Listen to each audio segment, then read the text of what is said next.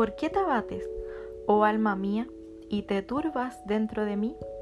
Espera en Dios, porque aún he de alabarle, salvación mía y Dios mío.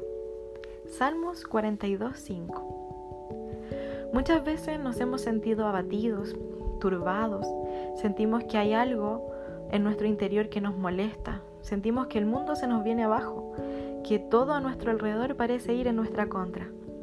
Y seguramente el salmista se encontraba en uno de esos momentos de tristeza, de desesperación, de angustia y de soledad.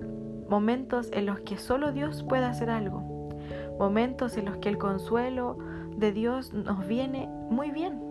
Son momentos en los que buscamos con desesperación respuestas y soluciones.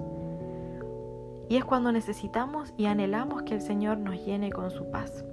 Pero el salmista dice a sí mismo que no había por qué turbarse, que no había por qué desesperarse, pues tenía esperanza en que todo iba a pasar y reconoce que lo único que puede hacer es esperar en Dios.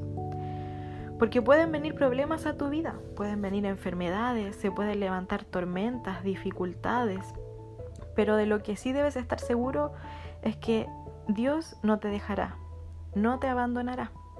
Él es tu Padre y te ama tanto que no podría dejarte solo ni un instante, no permitiría que nada malo te sucediera.